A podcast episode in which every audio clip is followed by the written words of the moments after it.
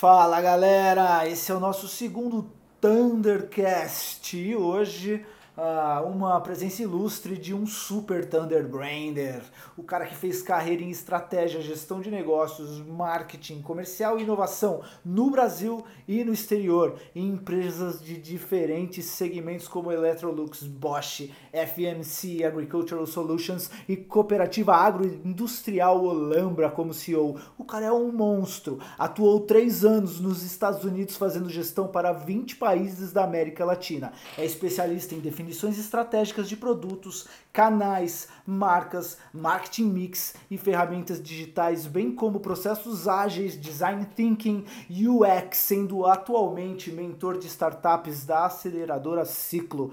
Muito bem-vindo, Chandros, ao nosso segundo Thundercast. Roda a vinheta. Thunder, Thunder, Thunder Friends. Fala galera, tudo bem? Aqui é o nosso segundo Thundercast. E como vocês viram na nossa introdução, hoje a gente tem um cara que é fera demais, um verdadeiro Thunderbrainer. Muito bem-vindos, Chandros. Ah, eu vou deixar você nas mãos do nosso querido Ricardo Rocha, nosso sócio, nosso fundador da Energia das Marcas, ah, que eu sei que com ele você está em boas mãos. Sejam bem-vindos aos dois. Muito obrigado. Fala, Ricardo. Fala, Diego. Prazer aqui falar com vocês. Depois dessa abertura aí, eu preciso pedir aumento de salário, cara. Quem tem que pedir sou eu agora, viu, meu? Que eu tô me descobrindo um belo apresentador. Cara, assim, eu tô muito feliz com essa conversa. É, eu queria agradecer o Chandros de entrar nessa essa roubada sem saber. Quando a gente tava decidindo, eu falei pro Diego, cara, o primeiro entrevistado tem que ser um cara muito foda. E tem que ser alguém que eu conheça pessoalmente, porque né, a pessoa precisa ter o mínimo de confiança em mim para a gente conseguir fazer essa entrevista. E eu fiquei pensando, pensando, falei, puta, cara, eu conheço um cara que é muito foda. Que se tem uma pessoa que vai ter história legal para contar pra gente, que pode colaborar, é o Chandros. Aí eu fui contar para ele. Quando eu conheci o Chandros, eu conheci o Chandros nos Estados Unidos, fazendo um projeto para Bosch, e ele tocando a, a parte de, de um continente inteiro, né? Então foi super legal trabalhar com ele nesse projeto. E aí depois ele veio para cá tocar outros projetos ainda mais legais com a FMC e agora com o projeto que você está agora. Então assim, para mim foi muito, muito legal você ter aceitado o convite e eu tenho certeza absoluta que vocês vão pirar nessa entrevista de hoje. É, que legal. É um prazer falar com você e, e, e mais legal saber do movimento que, que, que vocês estão fazendo para fomentar, para trazer gente boa para colocar aqui as suas histórias e, e ver se cria um pouco mais de ânimo na galera para né, entrar nesse mundo das marcas e da inovação e aprender com quem já tem um pouco de experiência, com quem já fez alguma coisa legal. Acho que esse é o objetivo e é uma iniciativa muito, muito bacana de vocês. Que legal, cara. Di, se quiser começar com as perguntas aqui, eu é, vai que vai Maravilha. Bom, primeiro, uh, nós temos muito a agradecer realmente por você estar aqui, porque uh, é exatamente como você falou, essa nossa vontade de fomentar né, o mercado, de mostrar pessoas realmente boas que estão fazendo trabalhos assim sensacionais por aí. Eu acho que é, é uma responsabilidade nossa também, né, de usar esse canal uh, para dar o exemplo certo, para mostrar para a galera, gente, vamos fazer um trabalho muito bem feito, vamos conhecer gente muito boa, porque no final das contas é essa troca de informação, é essa troca de relacionamento que vai fazer cada um de nós ser é, um profissional cada vez melhor ou virar né, um Thunderbrander. E Chandros, eu acho que a primeira pergunta, né? Conta um pouco da sua carreira, como você veio parar aqui hoje, né? Um Thunderbrander. É, vou tentar resumir um, um pouco minha carreira. Eu comecei é, no, com, com o sonho de ser publicitário, né? É, meu avô era um cara que tinha uma oficina de placa de, de, de, de, campo de futebol e de estrada.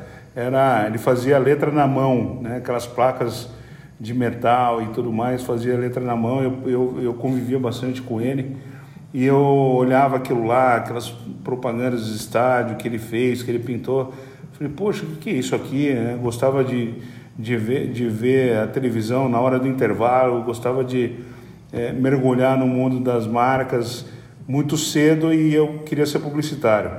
É, estudei na PUC de Campinas, fiz comunicação social e antes de terminar a faculdade eu entrei para a Macan Erickson, fazendo estágio na Macan, é, onde eu fui literalmente bater na porta do presidente da, da, da Macan na época, é, depois de uma, de uma palestra que eu vi dele. É, ele me deu um cartãozinho, eu fui lá na porta, bater, falei, estou aqui e vim pedir emprego, né? É, e o cara me deu, o cara me deu uma oportunidade de estágio e três meses depois eu fui efetivado. E, e, e um período na Macan fantástico, né? aquela mega agência, o sonho de qualquer estudante de, de propaganda, e olhando né, grandes marcas, olhando movimento e estratégia de comunicação de grandes marcas. Na época, eu lembro que meu grupo de atendimento era Samsung, Nestlé, Ferreiro, Unilever, algumas marcas da Unilever. É, e, e, era muito legal estar no meio daquela galera toda. Mas depois de um tempo ali, eu vi que eu me identificava, e olhando os clientes, conversando com a agência, que eu me identificava com o outro lado da mesa, com a estratégia de comunicação de marca vindo do cliente, né? de marketing, de negócio, de posicionamento de preço, de posicionamento de marca, de estratégia de negócio de canal, distribuição e tal. E aí eu passei, eu fui buscar é, ser cliente. E aí eu entrei na De Pascoal, um grupo De Pascoal em Campinas, onde eu estava terminando a faculdade, então foi mais fácil para mim logisticamente. E eu entrei num, num dos negócios do grupo De Pascoal, que era a distribuição de remédio. E foi o melhor momento da minha carreira, por incrível que pareça, foi o começo né? Às vezes a gente esquece disso, do começo da carreira. E esse foi o melhor momento da minha carreira. Um negócio pequeno, é, era um negócio de 16 milhões de dólares mais ou menos, ano, e tinham três moleques trabalhando, fazendo o diabo ali naquele negócio. É, com um nível de autonomia alto para realmente criar e desenvolver estratégia. É, eu e mais dois trainees e a gente dobrou o tamanho do negócio em dois anos.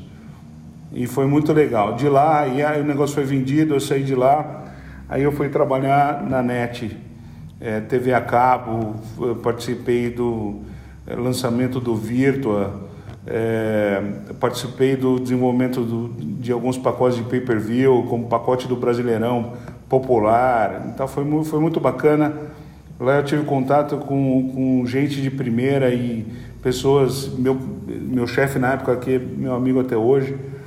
É, eu passei um, uns três anos lá e aí dei um, um, novo salto na carreira, fui ser gerente de marketing é, de uma empresa do, do setor farmacêutico, é, que foi uma experiência, é, na verdade, não tão boa, mas já mudando de setor, isso me ajudou a,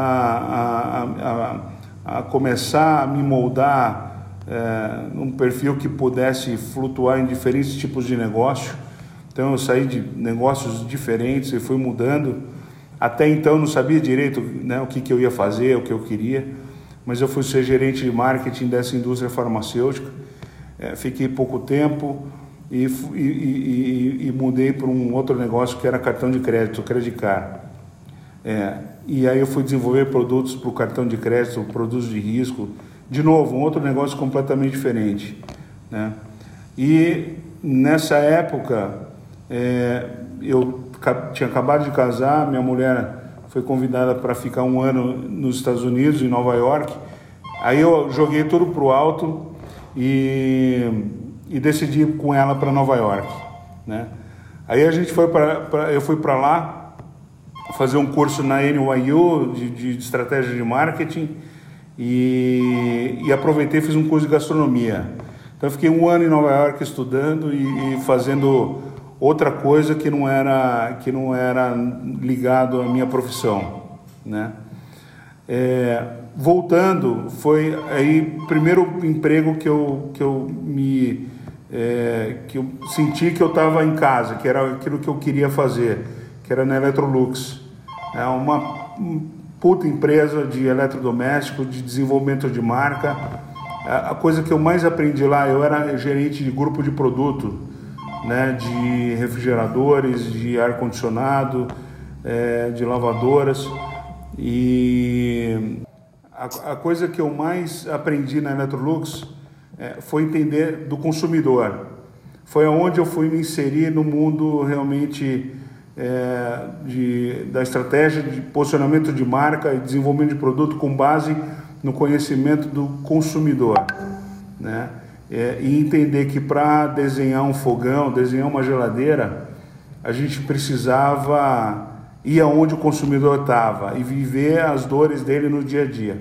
Foi, foi a primeira oportunidade, a primeira experiência é, com o que todo mundo fala de UX, EX, hoje que é moda falar disso, mas eu vivi isso na prática. Eu fui em favela, dormi na, numa, numa favela, onde a dona de casa, eu, eu, eu acompanhei ela durante o dia inteiro, à noite, depois no outro dia, para ver a dinâmica dela dentro de casa, como é que ela cozinhava, como ela guardava a comida, como era a geladeira dela, como ela organizava a geladeira dela e assim por diante. E com isso sai realmente um monte de insights para você voltar e falar: não, essa, essa geladeira precisa de um espaço maior, porque a, a dona de casa dessa classe ela põe panela dentro da geladeira, né? Então ela precisa é, e ela precisa de um espaço maior porque ela põe panela, né? E, e, e essas coisas você só aprende assim. É, depois da Electrolux, a Bosch me convidou para assumir uma posição é, muito legal de, um, de, uma gestão América Latina é, para a linha de ferramentas elétricas. E aí eu, aí eu fui para a Bosch e comecei a cuidar de 20 países de, do México para baixo, de, um, de, um, de uma unidade de negócio onde eu tinha, além de gestão de marca, comunicação, eu tinha estratégia de, de, de canal de distribuição, eu tinha definição de posicionamento de preço, eu tinha parte do PNL, então aumentou bastante o meu escopo. Né? Nessa época foi, é, eu tinha uma marca é, que era uma marca, a Skill era uma das marcas da Bosch, era uma marca americana que foi comprada pela Bosch, é, e, mas eles não sabiam muito bem como posicionar a marca, ela estava posicionada errado para DIY, do it yourself, né, para faça você mesmo, num, num, numa região, num, numa localização, uma cultura né, latina onde o DIY não é disseminado, não é como os Estados Unidos. E aí, três meses depois de estar lá, eu comecei todo o reposicionamento de marca. É, e a Skill, depois eu vou contar melhor para vocês o projeto, mas a Skill triplicou de tamanho? Com um posicionamento novo, com, com, enfim, novo desenho da marca, novo desenho de produto. É, isso me impulsionou para assumir uma direção de uma unidade de negócio nos Estados Unidos, é, global, uma unidade de negócio que era produtos para jardim e irrigação. E eu fui como expatriado para lá durante três anos e meio, é, num frio danado, perto de Chicago, com a família lá, e, mas foi muito bacana. E, e, e, eu, e quando eu voltei em 2014, é, eu assumi a posição global, é, global, América Latina, de todas as marcas da Bosch, de ferramentas elétricas para a América Latina é, mas já atuando é, em é, num grupo que era mercados emergentes, que envolvia Ásia, Índia e América Latina, né, e, e Europa do Leste, é, para fazer desenvolvimento de, da, da marca Bosch de produtos para mercados emergentes. É, e aí, em 2016, eu estava estava navegando bem lá e aprendi muita coisa na Bosch depois de 11 anos lá e eu, e eu resolvi mudar, fui convidado para mudar para o agronegócio. Então, mais uma mudança na minha vida, na minha carreira, de um negócio que eu não conhecia, que eu nunca tinha trabalhado, mas que me possibilitou também, além de, além de expandir né, o meu escopo, de crescer profissionalmente, mas de aprender coisas novas. Então eu sempre tive buscando coisas novas, sempre buscando me adaptar e saber como me, me adaptar em diferentes cenários, em diferentes culturas, em diferentes tipos de negócio, diferentes tipos de produto. Três anos depois da FMC, aí eu fui convidado para ser CEO de onde eu estou hoje, que é uma que é uma agroindústria, é, a Olambra, que é voltado para é, dentro do agronegócio. Né? A gente tem é, um bilhão e meio de faturamento, com foco em, em recepção da produção dos, dos, dos, dos agricultores, né, das fazendas que a gente, que a gente atende, é, recepção, classificação, armazenagem, comercialização e também venda de insumos. Mas agora num novo, uma nova era para a, empresa tem 60 anos, a gente está num novo momento. Eu vim para profissionalizar a, a, empresa que, que é que é uma empresa com modelo de cooperativa. Eu vim para profissionalizar, trazer processo, trazer estratégia, visão de negócio e impulsionar, ou seja, é, criar a base de crescimento para os próximos 60 anos. Então, estou muito contente. Essa, assim, no resumão, essa é a minha trajetória. Cara, é. Sensacional. é fantástico. Sensacional. É fantástico ouvir. A próxima pergunta já era quando que você se descobriu um Thunder Brander? Mas eu acho que você deu a resposta e só, só ver se eu tô certo. Mas a impressão que eu tenho foi logo no começo da carreira, quando você foi para Deco Pascoal, que você percebeu o impacto do seu trabalho no, no, na marca da empresa, né? Foi exatamente aí. Foi, foi, foi quando eu percebi o meu potencial de visão.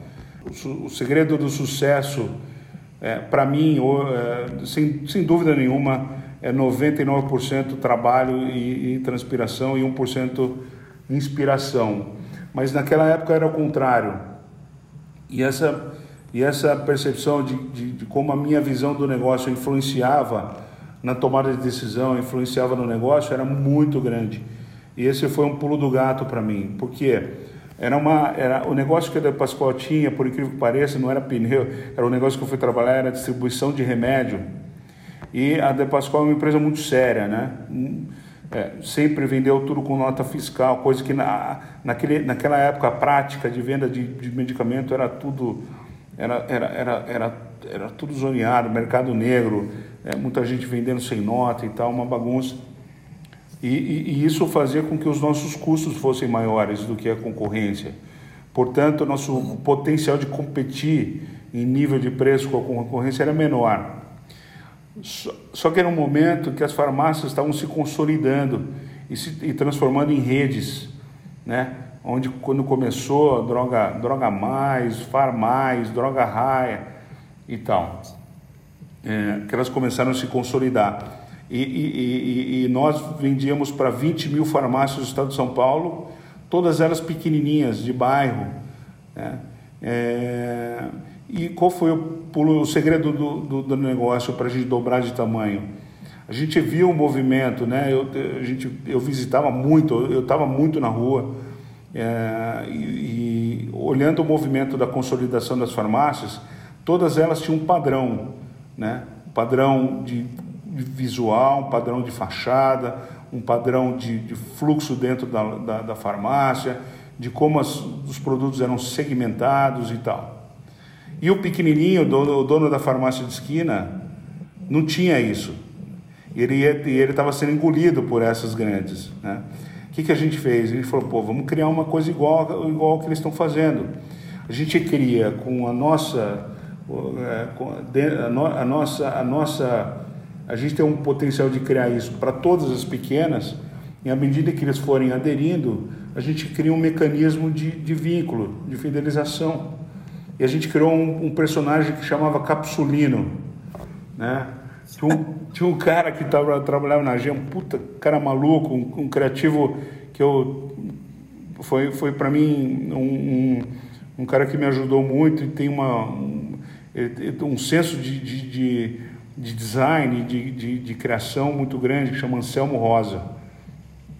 É, e ele criou o Capsulino.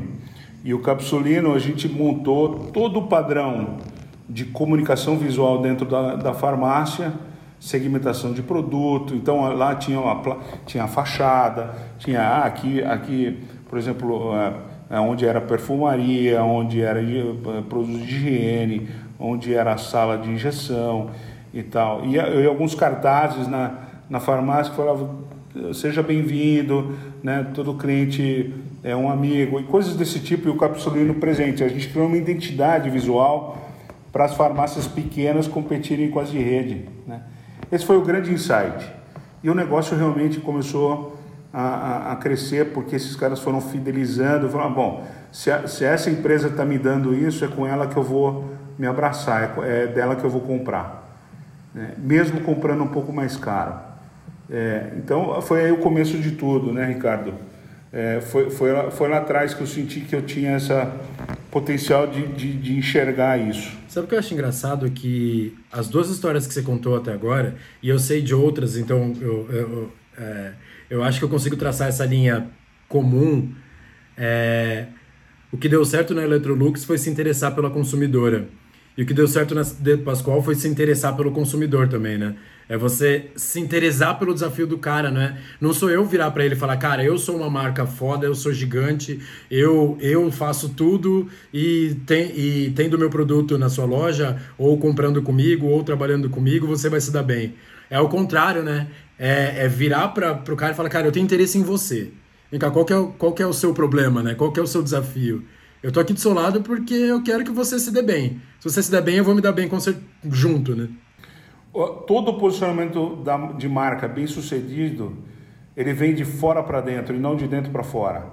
Mesmo quando a gente fala hoje, e todo mundo fala disso, de propósito, de entender seu propósito, o propósito vem de fora para dentro e não o contrário. Então, para definir o seu propósito, você precisa entender o seu público, o que você está tá atendendo, o que você vai resolver, que problema você vai resolver. Né? É sempre de fora para dentro e não o contrário. Caraca, que da hora ouvir isso de você. Eu tô vibrando aqui, viu? Eu tô vibrando aqui. Essas histórias, assim, é, elas, elas afirmam cada vez mais uh, o nosso trabalho aqui, viu, Chandros? É, e esse amor que a gente tá, né, a gente vem, vem alimentando de realmente conhecer o cliente, né, de realmente conhecer o outro lado. A, a solução vem deles, na verdade, né? Ah, então, assim, tô, eu tô muito feliz com as suas histórias. Eu tô, assim, é, super empolgado com essa história da Electrolux, de você ter ido lá na casa da moça, de você realmente ter dormido lá, entender né, o dia a dia, a vida dessa pessoa para conseguir trazer a melhor solução e aí eu fico pensando, no meio desse monte de cases super legal que você tem, qual é o que mais te empolgou e por quê? É, bom, de, de todos eles na, na, na, minha carreira toda, acho que foi o da Bosch. É, é, tive alguns cases na, na Bosch, né? O último deles acho que foi o mais o mais o mais forte assim, o de, de, maior, de maior impacto. É, mas eu, eu posso contar dois é, que inclusive no primeiro deles foi onde eu conheci o Ricardo lá nos Estados Unidos. É, a, voltando né, na Skill, né, que era uma das marcas.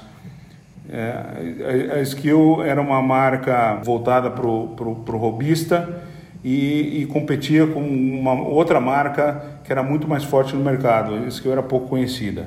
E aí a gente começou a, a olhar desse, do, do, consumidor dessas, desses produtos que eram uma linha, digamos, segunda linha, né? uma linha semi-profissional, para um público que, que não queria investir numa marca, num, num valor muito alto para comprar é, ferramenta. Mas a gente descobriu que esse cara que comprava skill e comprava as, as marcas concorrentes, era um cara que trabalhava com ela, né? ele precisava, ele vivia dela, né? não era para fazer trabalho em casa, ele efetivamente ele, ele, ele usava a ferramenta para ter o seu ganha-pão e para levar a comida para dentro de casa. Né? E aí, quando a gente entendeu que a ferramenta era um símbolo de alimentar a família dele muito mais do que uma ferramenta para fazer o trabalho, tudo mudou. Foi aí que a gente é, começou a falar. Então, essa marca representa mais do que fazer o trabalho, mais do que a qualidade do trabalho bem feito, da, da, da eficiência da ferramenta, muito mais do que isso ela, ela significa que o cara tem condição de levar a comida para dentro da casa dele, porque é com ela, é com a ferramenta que ele trabalha. Né? E aí a analogia que a gente fez depois de, de, de entender isso, é, no, a gente trabalhou com uma agência de design, que era uma agência que o Ricardo, que, que o Ricardo trabalhava.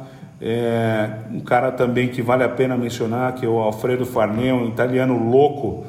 O cara é um italiano que veio para o Brasil há uns 40 anos, fala mal português pra caramba, é gago, né? fala italiano e, e, e mistura italiano com francês e com português. Mas é um gênio, um cara brilhante. O, só, só uma coisa sobre o Alfredo. O Alfredo foi meu chefe, né? E tinha uma passagem dele sobre isso que está falando, que ele falou para mim, Ricardo, eu sou a única pessoa do mundo que não fala três línguas. Porque as pessoas falam, eu falo três línguas. Ele fala, eu não falo três línguas. Porque eu não sei mais falar italiano, eu não sei mais falar francês, e todo mundo aqui no Brasil diz que eu não falo português. Então eu não sei falar três línguas. Não, e depois eu vou contar o que aconteceu nos Estados Unidos com ele.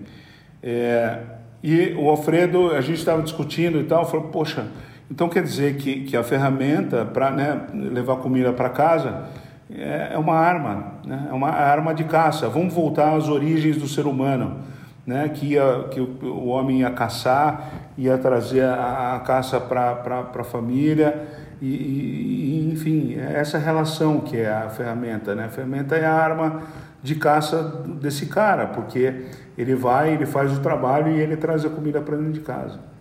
E aí a gente precisava desenhar a linha de design novo da, da, da, dos produtos, de toda a linha de produtos. Eram mais de 25 produtos com as suas variantes e tal. E, e fizemos vários. Isso ia posicionar totalmente, reposicionar a marca totalmente para uma marca voltada ao profissional autônomo. Né? Era um segmento que ninguém estava atendendo, estava sendo, tava sendo é, excluído, estava sendo esquecido, e a gente achou que é, é, é, esse era o caminho, esse era o nicho, ninguém está falando com esse cara. E dessa forma, com esse posicionamento.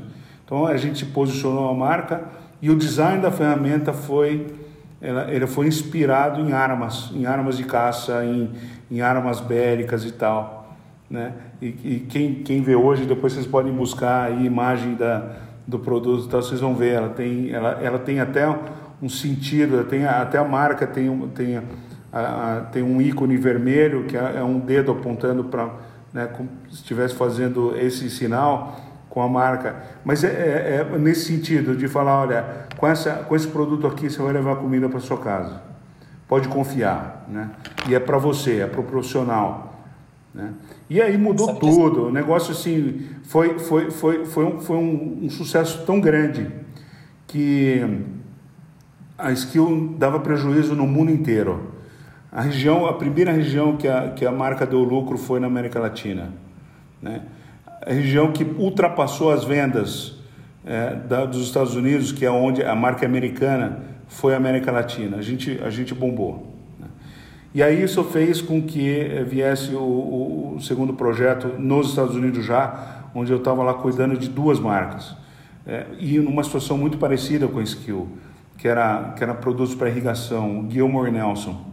E aí o Ricardo foi lá comigo trabalhar nesse projeto e a gente fez um trabalho bem parecido. A, a história engraçada com o Alfredo é o seguinte, imagina um cara italiano que não fala português direito, não fala inglês, não fala, fala italiano é, misturado com francês e não fala inglês, fazendo um workshop com uns 30 americanos comigo lá, né? E americano não se abraça, americano não, não dá a mão, né? Americano cumprimenta de longe, assim, porque... E o Alfredo fez todo mundo dançar junto, abraçado, fazendo roda, né? De... depois, depois de umas duas horas de workshop, estava todo mundo dançando junto. Foi um workshop muito bacana que a gente fez justamente para trazer e engajar o pessoal da, da empresa para esse movimento de reposicionar as duas marcas e tal. Então, foi um projeto muito legal lá. É, mas, mas o projeto que, que mais eu vibrei e, e, e, que vale a pena mencionar, desses dois da Bosch, é quando eu voltei e aí a gente tinha uma tarefa de reposicionar a marca Bosch globalmente. É, e a gente trabalhou a, a gente trabalhou esse conceito era era era é, era um, um pitch nosso da América Latina para o mundo e aí trabalhamos junto de novo com o Ricardo. O Ricardo é, tem um, a nossa agência que foi é, um grupo de, de, de pessoas que é, para mim na minha carreira toda foi a melhor agência que eu já trabalhei que tem muito essa visão de marca de, de consumidor né de, de estratégia 360 que é inova e aí a gente uh, fez um trabalho de reposicionamento da marca Bosch é, e, e, até hoje eu me orgulho. A Ricardo pode contar um pouquinho, né, Ricardo, para não ficar só eu falando, mas você, você, me ajuda a contar um pouquinho dessa, desse projeto, mas que a gente finalizou o projeto é, é, e entregamos para a Alemanha. Eu fui lá apresentar com um manifesto e, e, e, com um book inteiro de como a marca iria se reposicionar. A gente montou todo, todo o posicionamento da marca com base nos pilares, é, na, na, na, nos pilares das, das, fortalezas da marca, é, que agora não vou lembrar todos, mas era qualidade, era, era é, cultura Bosch, é, cultura alemã, tinha mais dois é, pilares, e aí o que isso, como isso se traduzia em benefício emocional, em benefício funcional, cada um desses elementos, é, personalidade da marca, tonalidade da comunicação e tudo mais. E aí foi um projeto que o pessoal, é, quando eu apresentei isso para a Alemanha, todo mundo bateu palma e falou: Poxa vida, que lindo projeto. Né? Você quer mencionar alguma coisa do, do, do, do, do projeto, Ricardo? O que, que você destaca daí? Cara Cara, é, assim, eu contar um pouquinho do, do, de como ele chegou pra gente e o, com, esse, com essa ideia de que a Bosch era distante, né? A, a Bosch ela não, ela não comunicava muito próximo com o profissional, porque a, a Bosch ela tinha até na comunicação a imagem do hero, né? Que a, a ferramenta era o hero e, e, e toda a comunicação era em torno disso, daquela ferramenta super poderosa e que na verdade a gente inverteu a história, né? De que na verdade o herói da história era o, o, o profissional da construção civil e que a Bosch era parte dessa irmandade, né? Era parte of the, dessa brotherhood que existia entre esses profissionais e existe, né? E a gente trouxe esse posicionamento para mais perto, e, e a Bosch para mais perto, e toda a comunicação para mais perto, colocando a obra e o, e o profissional como centro da, da, da atenção, e a ferramenta como parte daquela construção, né? Ficava, ficou, e fora que o, eu, eu tava comentando, a gente conversou um pouquinho antes, o Diego me mandou o um WhatsApp enquanto a gente tava conversando, falou assim: vocês deviam ter gravado essa conversa. que o que o, o livro de marca que ele carregava o manifesto da Bosch é o mais bonito que eu já vi de perto na vida, eu acho. Eu não, eu, eu não me lembro de ter visto alguma coisa tão bonita de perto.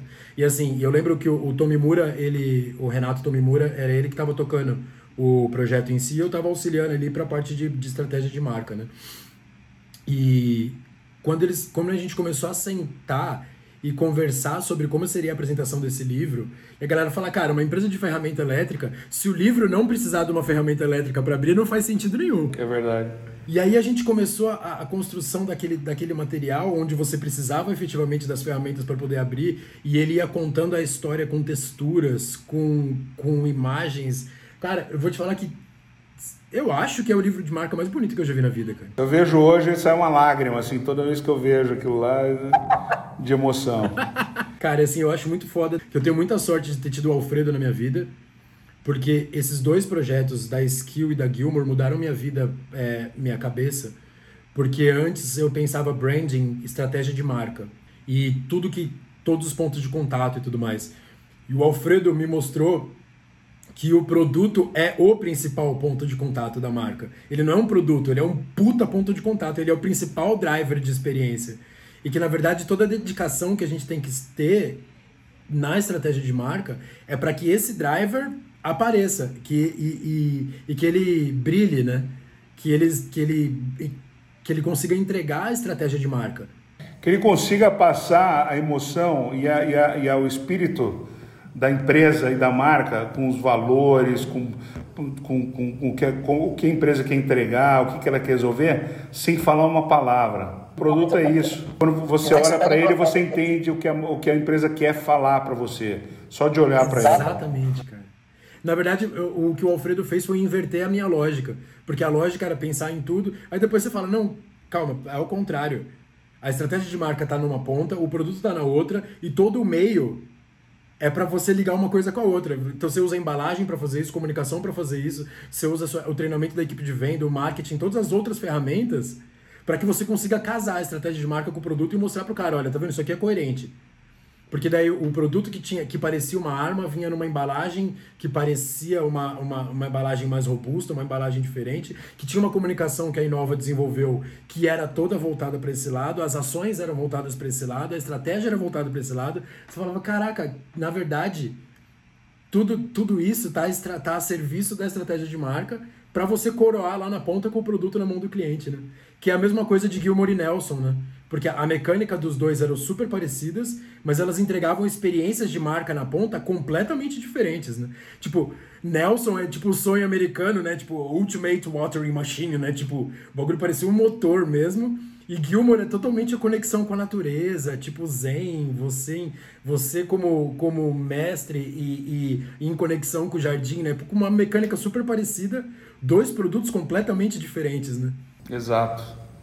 E essa era a ideia, né? O produto era muito parecido e a gente o, o desafio era posicionar duas marcas muito parecidas da mesma empresa para dois públicos diferentes, dois perfis diferentes e para canais de distribuição diferentes. Era foi um foi um baita desafio. E aí coroou com essa com esse guide da marca Bosch que foi para a Alemanha foi, e, e que na verdade uma coisa que eu nunca te perguntei e que a gente fala uma coisa sobre o trabalho de marca, na, e o Diego vai ficar bravo comigo que o Diego, o Diego ele é uma pessoa super ligada com as métricas, né? Eu estou desviando completamente da pergunta, mas tudo bem. Ele que lide comigo. Faz dois anos que a gente trabalha junto. Ele que lide com os meus desvios. Ah, tô acostumado já. Nem, nem se preocupa, viu? Mas uma coisa que a gente fala muito é que uma coisa que os Thunder Branders ou as pessoas que estão dentro do marketing não, não entendem é que essa relação com os fornecedores no caso, a sua relação com a Farné, a relação com a Inova, te projeta dentro da empresa, né? Você podia falar. Tem, porque eu explicando, quando eu tô de fora, eu como agência explicando, às vezes eu tenho uma certa dificuldade de, de colocar isso em palavras mais corretas. Mas, tipo, qual que é o papel de você construir o time certo, saca? Tipo, como isso te projeta como profissional, não só a marca. Você dentro da empresa, querendo ou não, você é gerente ali, você quer ser diretor. Você é diretor, você quer tomar conta da América Latina, do, do, do mundo, se é uma marca global. Tipo, como é essa escolha e como ser esse cara projeta a sua carreira? Que é o papel do, do líder, né, Ricardo? De montar competências, de trazer competências que vão dar suporte ao desenho estratégico da companhia, as diretrizes que você define. Se você não tem as competências dentro de casa, você tem que buscar fora. Então, se, o primeiro líder tem que enxergar isso. E a, e a partir e, e para uma empresa é muito complicado é, colocar todas as competências que ele precisa dentro de casa. É muito custoso fazer isso, né? E por isso a gente tem parceiros, por isso a gente tem empresas de consultoria, por isso a gente tem as agências e tal. A, a, a diferença é como tratar com esses parceiros de forma que, que, que seja essa relação é, de, de, de, de, sinergia entre, olha, eu tô, eu tô trazendo, na verdade esse pessoal que eu estou trazendo faz parte da minha equipe, eles são a competência que eu preciso para fazer o meu negócio rodar. E aí sim se começa a relação de parceria. Agora, lógico, tem que ser dos dois lados. Eu, tive a felicidade de encontrar é, tanto a Farnê, né, o Alfredo, quanto o Alexandre, o dono de Inova, é, que, que, que, que, que tivessem é, como, como princípio de gerir um negócio é, essa ideia e esse posicionamento de que a gente só vai fazer se a gente realmente for parceiro do cliente que a gente está atendendo. É, não é fazer por fazer, para ganhar dinheiro só e tal, não é, é mais do que isso. A gente vai, a gente vai se inserir no negócio do cliente. E, e, quando isso acontece, aí a relação é muito boa. Mas ah, é, o fato é que é muito raro ver esse tipo de relação tão, tão sinérgica, tão positiva quanto eu vivi com, com a Farney, quanto eu vivo com a Inova. A Inova está até hoje me atendendo. A Inova me atende desde a época que eu comecei na Bosch, né, com a Skill. É, e eu mantenho isso porque são caras que eu confio. Né? Não é porque viraram amigos ou nada disso, é porque eu confio. A partir do momento que eu deixo de confiar e que essa relação é, não existe mais, que eles deixam de entender o meu negócio, aí para mim não vale mais a pena. Enquanto isso está dessa forma, essa vai ser a diferença é, versus as outras empresas que estão competindo comigo que não fazem isso, né? Cara, é muito legal isso. E é, e é uma coisa que, é, que eu aprendi muito com os dois, dessa construção de parceria com o cliente, cara, e de, e de entender de verdade o negócio do cliente, né?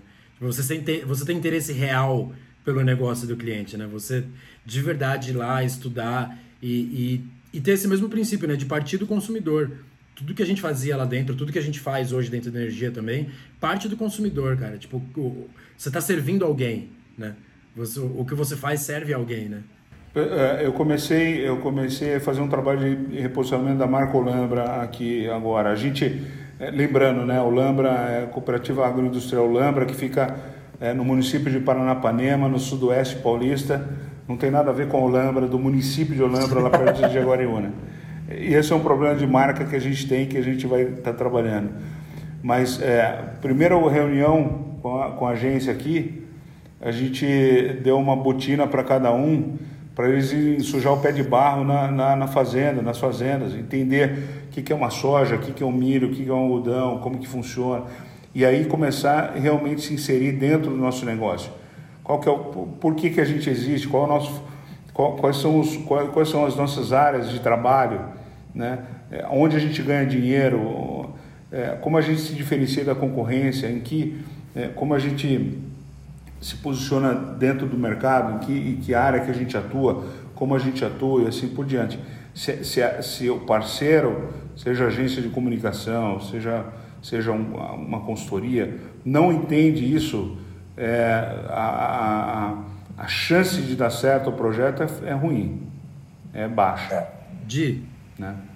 vai lá, que eu não sei mais qual é a próxima pergunta. Eu tô, tô de ouvinte aqui, cara. Eu tô aprendendo demais, na verdade. É, eu já acho sensacional essa coisa realmente da gente ter um interesse verdadeiro no cliente. Uh, e acho super importante a gente frisar isso, né? Que assim, é, acima do dinheiro, lógico que é muito importante tudo, mas é, você realmente querer ajudar o teu cliente é, é, tem que ser algo que, é, que tem que ter uma prioridade, né? Isso é muito legal a gente pontuar dessa forma.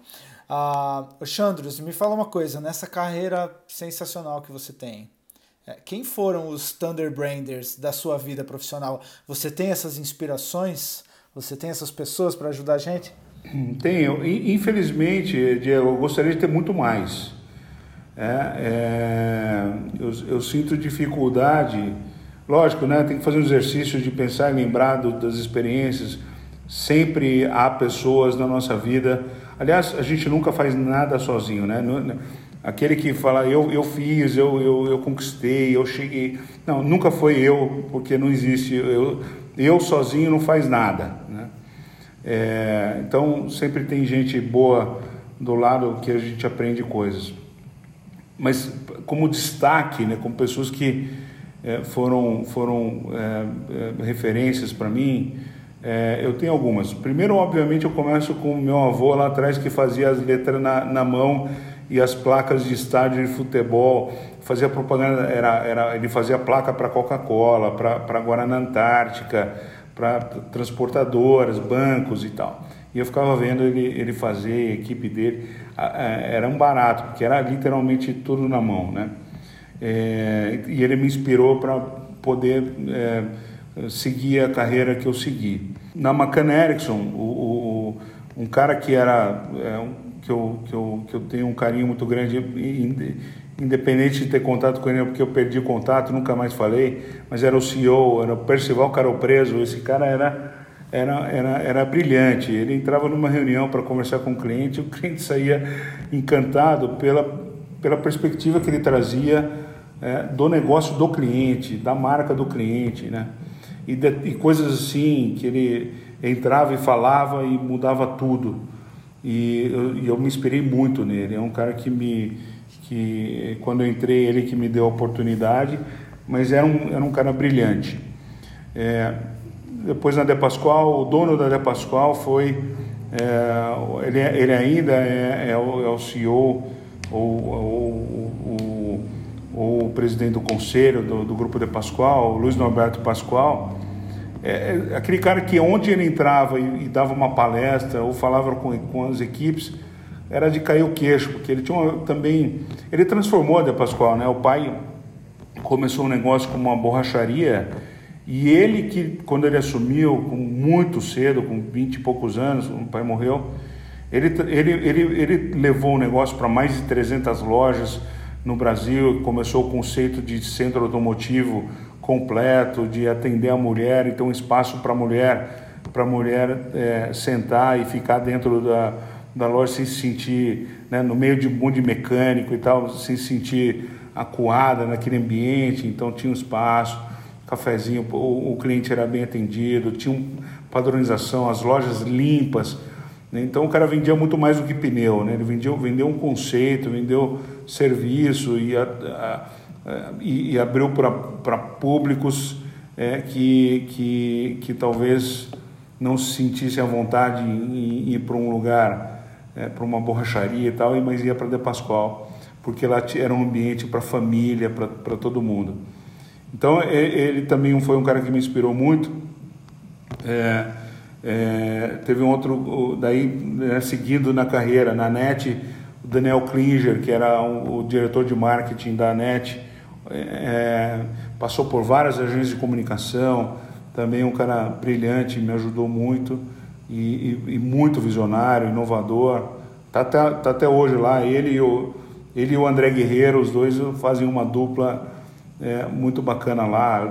O, o André é, é, um carioca que está em São Paulo há um tempão e que levou um monte de inovação para a NET. Está é, lá até hoje. É, aí, obviamente, a gente falou do Alfredo, falamos do, do Alexandre, do Donald, é, do, que, desses parceiros que, que, que foram referências para mim.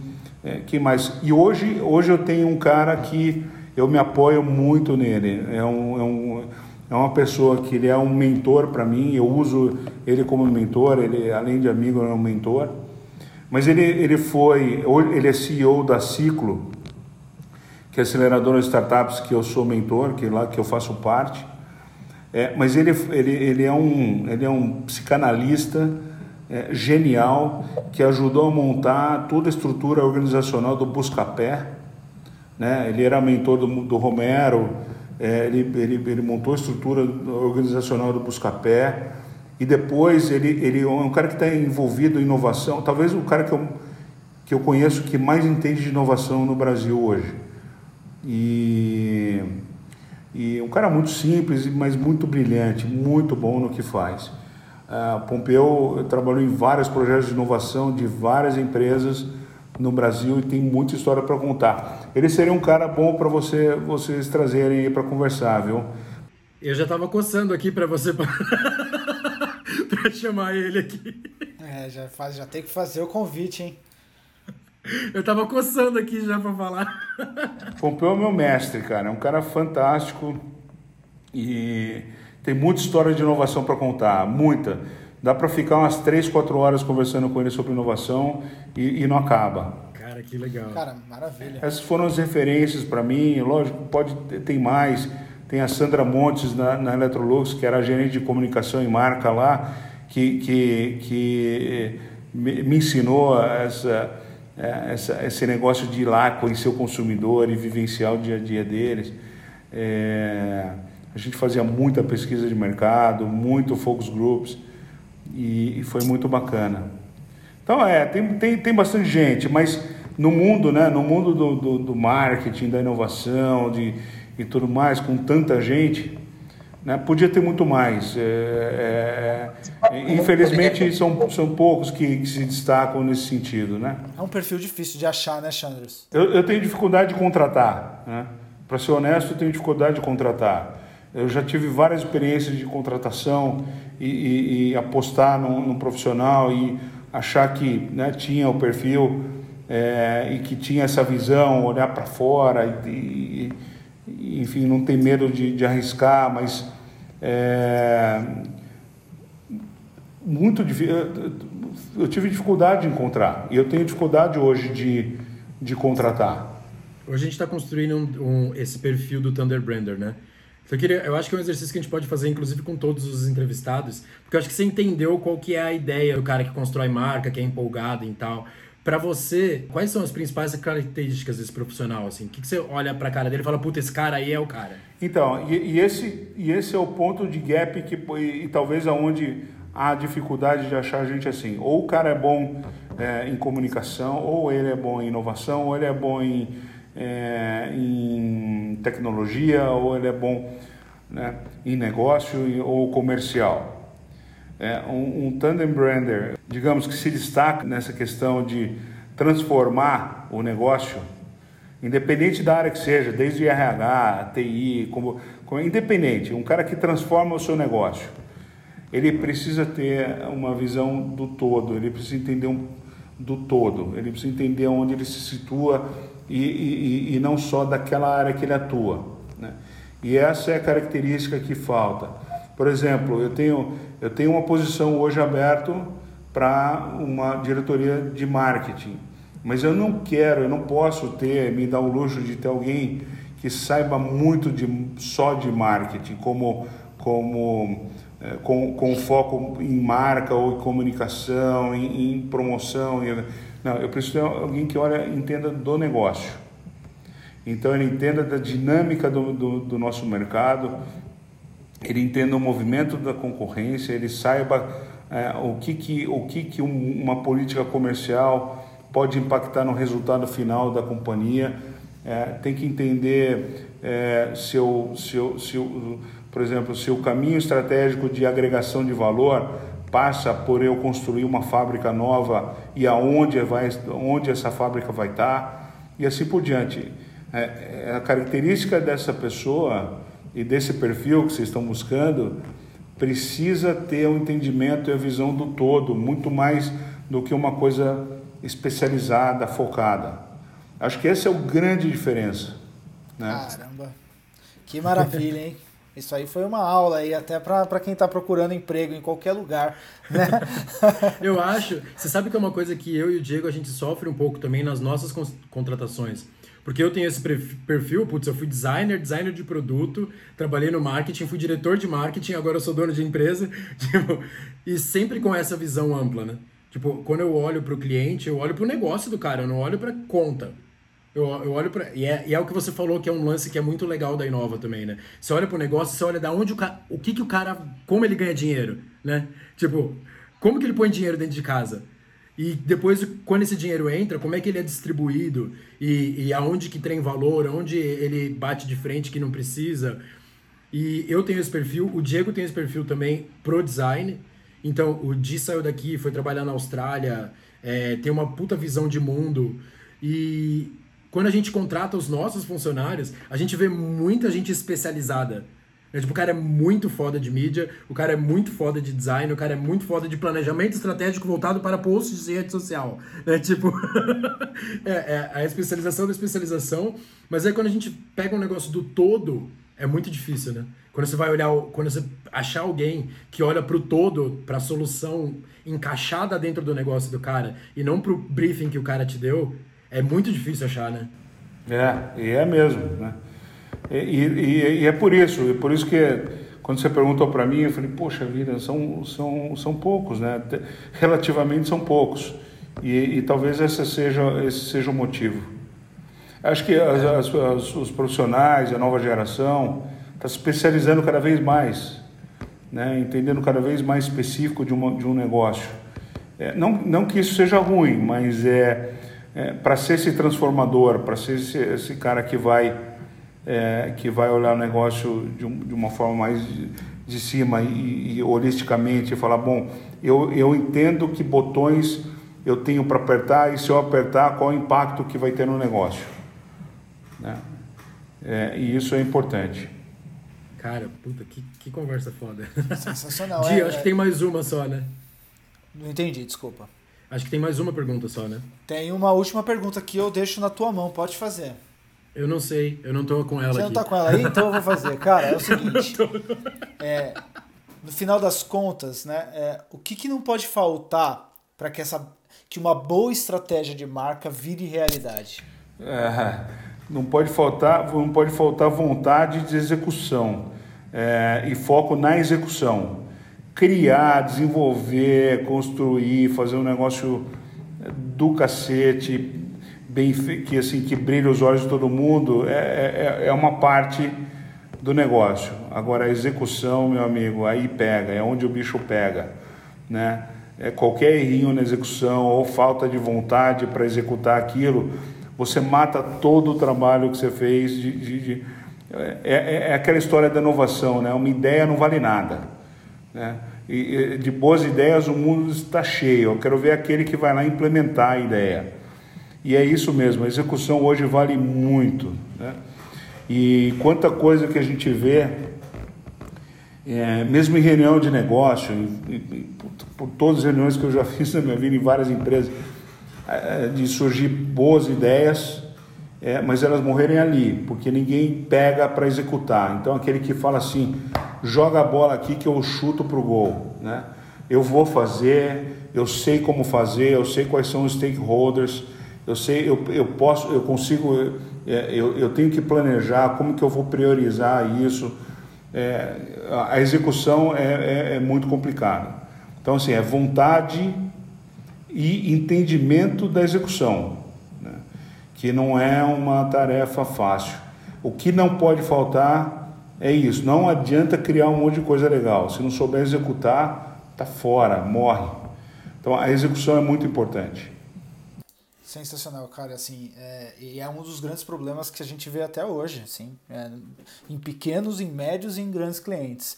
Ah, pessoas que demandam, empresas que demandam, claro, um criativo muito grande, um planejamento muito bom, putz, a gente entrega tudo certinho, mas na hora de colocar no mercado, na hora de entregar no ponto de contato, na hora de falar com o público, é, acaba segurando a onda, cara, acaba pondo o pé para trás e a execução não é, enfim, feita do jeito e, que e, e às vezes falta coragem, né? Do profissional que, que vai se arriscar até para colocar para colocar o dele na reta e, e, e, e, falar não, eu vou fazer. É, Agora, lógico, você tem que entender os níveis de risco que você está assumindo. Então, eu vou, eu vou dar um exemplo aqui. Eu assumi a empresa em, em 1 de junho do ano passado, no meio da pandemia. E com, com uma, uma, uma, uma tarefa de olhar, fazer um diagnóstico do negócio, profissionalizar, desenhar estratégia de crescimento e tudo mais. E eu ouvia coisas do tipo assim: ah, a gente precisa fazer isso, mas essa discussão está correndo já faz três anos. Ah, a gente precisa mudar aquilo, precisa colocar um processo naquele negócio. Ah, a gente já está falando há dois anos disso, nisso e a gente não, não consegue fazer. Né?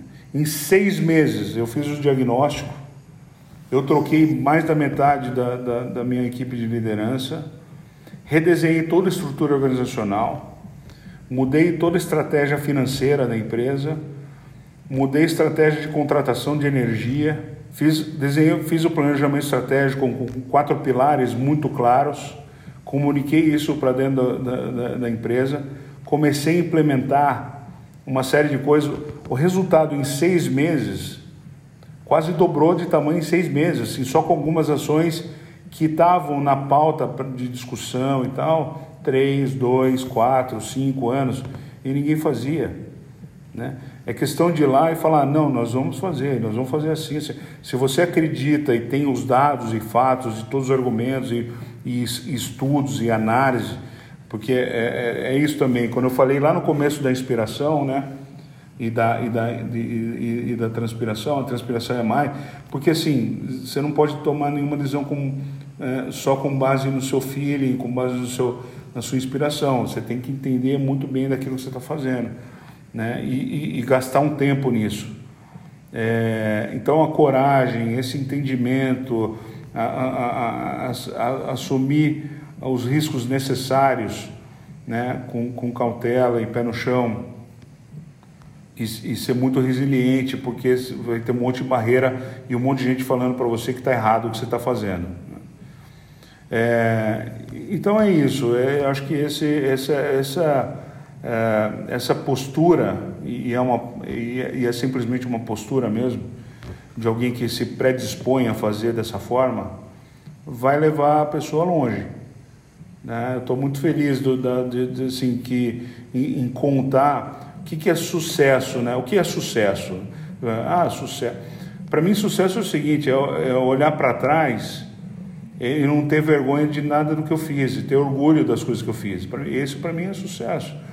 E eu, eu tenho orgulho de contar que na, na minha trajetória, especialmente depois de um período onde eu estava mais maduro, né? Eu tive só resultado positivo. É, eu estava conversando com um colega Outro dia estava perguntando, Xandro, me fala uma, uma situação de, de, de, fracasso. Cara, eu não, não lembro. Não, não lembro. De negócio, onde eu, sabe, que eu estava com a equipe, trabalhando forte, colocando a mão e, e desenvolvendo as coisas, e, mudando, e, e, criando, e inovando. Eu não tenho, não lembro de uma história de fracasso. Então isso é muito legal, né? Poder falar isso é muito legal. Eu tenho outras histórias de fracasso, mas assim, de negócios profissionais é, é, é difícil de falar, né? Isso, isso é muito bacana, me orgulha muito. Isso é muito bom. Aliás, os erros fazem parte, né? Quando a gente também pega isso como um fracasso, talvez seja, seja é, é uma forma errada de interpretar, né, Chandros? Muito bom ponto, né? Muito bom ponto. O fracasso não no sentido de pequenos erros, porque os pequenos erros que vão dar o sucesso, que vão trazer o sucesso onde é, é onde você, você só aprende com erro. Né? Você não aprende com acerto, você aprende com erro. É, e isso faz parte do sucesso. Né? Então, quando eu falo em fracasso, eu falo do fracasso realmente total do negócio. Durante a trajetória teve muito erro, teve muito, muitos pequenos fracassos, mas que juntando isso e aprendendo com isso, se transformou em sucesso depois. Cara, sabe, sabe, Chandros, por que, que a gente começou com essa história de Thunder Brand e Thunder Brander? especificamente, é porque eu tenho uma tristeza de livros de marca engavetado. Sabe quando você faz aquele puta planejamento para o cliente e aí você vê que ele foi engavetado porque por zilhões de, de, de motivos. Mas uma coisa que eu percebi é que quando a gente vendia para Thunder Branders, ou seja, quando a gente vendia o projeto para pessoas que tinham esse drive e que, tinham, e que têm coragem, porque precisa mesmo de coragem para mudar o comportamento de uma empresa. Você vai, você, a gente fez um projeto para uma empresa de 50 anos, que é o filho da empresa, que é o filho do, do, do fundador que está assumindo. O moleque tem que ter coragem. Moleque naquelas, né? Ele tem 40 e poucos anos. Mas ele tem que ter coragem de pegar um, um, uma empresa inteira, que a equipe comercial trabalha 50 anos daquele jeito, a produção trabalha 50 anos daquele jeito, e ele fala, cara, legal, esse jeito nos trouxe até aqui, mas esse jeito vai fechar a empresa. A gente precisa ir para lá. E aí mudar e tirar vícios e cortar a área e mexer com, com a equipe comercial, mudar a, a cadeia de distribuição. Tipo, você tem que ter muita coragem para fazer isso também. E aí a gente começou a perceber que tinha um profissional que tinha esse perfil, que era o cara que tinha coragem. Se a gente montasse uma estratégia boa, planejada, pensada, estruturada, o cara ia executar. Porque da, pra gente também é super triste, né? Porque o cara contrata a gente, gasta dinheiro com a gente, investe, não é barato fazer o que a gente faz investe uma puta grana, investe tempo de todo mundo, e aí o projeto não vai pra rua porque o cara enfrenta dois problemas ali e para, saca? Tipo, puta, não vou fazer, ah, melhor voltar pro que a gente tava fazendo antes, vamos. Pelo menos aquilo eu sei, os, eu conheço aqueles erros, né? Eu conheço aqueles problemas, né? Porque você vira empresa, você vai enfrentar problemas novos. E aí o cara fala, bom, eu prefiro lidar com aqueles problemas que eu conheço do que lidar com novos problemas, né? É. E, e, ficar na zona de conforto, né? Ficar ali, ah, eu, aqui, eu, aqui eu tô bem, tô tranquilo, não mexe comigo. É do ser humano, né? Mudar, mudar dói, né? Mudar, mudar é, é difícil. Mas é isso aí, é, é isso aí. Eu, eu, eu sou um inconformado eterno, eu não, eu não estou satisfeito nunca. E, né? e, por isso, e por isso que eu acho que eu estou sempre querendo aprender mais, por isso que eu estou sempre querendo girar a roda. Ótimo. Eu acho que assim, nós aqui também, viu? Porque, nossa senhora, o que a gente vê de, de oportunidade para melhorar, de evoluir, de testar de novo e muda, e troca, e faz. Então, assim, eu estou muito feliz com esse papo com você, Chandros. É, você realmente é um Thunderbrander, mais uma inspiração aqui pra gente. É, eu estou super ansioso para colocar esse podcast no ar logo, porque eu acho que vai gerar valor uh, para muita gente. Uh, eu deixo aberto para você agora se quiser falar alguma coisa para o Ricardo, uh, mas eu só tenho a agradecer a tua presença e o seu tempo aqui com a gente, tá? Muito obrigado de verdade. Imagina, cara. Obrigado vocês, obrigado Ricardo, obrigado Diego. É, tamo junto. Se vocês precisarem de mim e, e a gente trocar ideia e, e, também interagir mais com outros Thunder Branders, né? Que, que é importante isso. O aprendizado vem de fora também, não, não só de dentro. E contem comigo. É um prazer falar aqui, é um, é um prazer é, falar um pouco da, dessa experiência, tentar falar de uma forma que não, que não soe arrogante, né? que não soe é, é, de, de piegas, de falar de mim e tal, mas acho que trazer alguns elementos e, e, e coisas, e histórias, experiências que podem também inspirar alguém, pode, pode, pode ajudar alguém. Eu acho que isso é importante também, é, distribuir é, esse, é, esse conhecimento, né? contar a sua história e que seja positiva para alguém, acho que é, que, é, que é bacana. Cara, eu, eu só posso agradecer é, a você e ao Diego, porque o Diego ele, ele, ele compra as minhas ideias malucas. E quando a gente pensou em fazer esse podcast, eu falei pro Diego, Diego, é, algumas pessoas é, eu já contava, eu conto histórias de você e, e, e do que a gente fez juntos com uma certa frequência. E ter a chance de colocar você para contar a história, de, de você compartilhar o seu lado disso e você compartilhar conhecimento, pra gente é animal. Pra mim, assim, eu já sabia que ia ser foda porque por, por te conhecer. E uma coisa que você falou e que pra gente é muito importante, que eu não canso de frisar, é que o que a gente faz e as coisas que você tem acesso, porque você trabalha em grandes empresas e está sempre em grandes cargos, elas são caras. E elas são de difíceis, difícil acesso. Não é qualquer um que contrata a Inova, não é qualquer um que contrata a, a gente hoje. A gente já está num, num lugar que também não. A gente tem uma certa dificuldade de atender todo mundo que vem bater na nossa porta. Mas a gente tem a possibilidade de compartilhar o conhecimento de graça. Então, o cara que é pequeno empresário e que é um Thunderbrander, e eu sei que tem Thunderbrander muito em pequenas empresas, que é o cara que corre, que vai, que acontece. Porque normalmente esse cara também não quer responder para ninguém, justamente porque ele não quer participar do, do, Ele tem uma certa preguiça desse jogo empresarial, né? Então o cara fala: Meu, eu vou tocar minha empresa, eu vou correr atrás. Esse cara tem um lugar, eu espero que aqui seja o lugar para ele encontrar referência, sabe? Puta, pra ele. A nossa metodologia é aberta, o cara entra na internet, ele acha o que a gente faz de graça. E se ele mandar uma mensagem pra gente, a gente ensina ele a fazer. Porque eu acho que o mais legal disso tudo não é só acumular conhecimento, é compartilhar conhecimento. E aí eu queria te agradecer por ter cedido uma hora do seu dia compartilhando conhecimento e eu, com certeza essa, essa conversa vai inspirar alguém a ser um Thunderbrander. É possível que você receba uns currículos aí de diretor de marketing. Mas, é, cara, muito obrigado. E obrigado por ter aceitado ser o primeiro entrevistado. É, eu acho que quando isso aqui for uma série de sucesso, Aí a gente volta para te agradecer quando tiver milhões de views. Aí você dá uma outra entrevista aí para uma, uma plateia gigantesca. Mas obrigado por tudo, cara. E é isso, gente, é isso, gente. E, e que papo, hein? Ah, para você que tá aí na sua zona de conforto, para você que tá aí paradão. Eu acho que está na hora de você mexer essa areia, fazer essa energia se movimentar ah, e fique sempre inquieto, né? A gente tem que estar tá sempre atrás da melhoria das coisas, como fazer melhor, como ser melhor. Ah, e muito obrigado pela presença de todos vocês. Ah, Um abraço a todo mundo que está vendo Energia das Marcas, ao Thundercast. Muito obrigado, Chandros. Muito obrigado, Ricardo. Uh, de coração. Uh, Valeu, Di. Até mais. Até a próxima. Thunder! Thunder! Falou. Thunder Friends!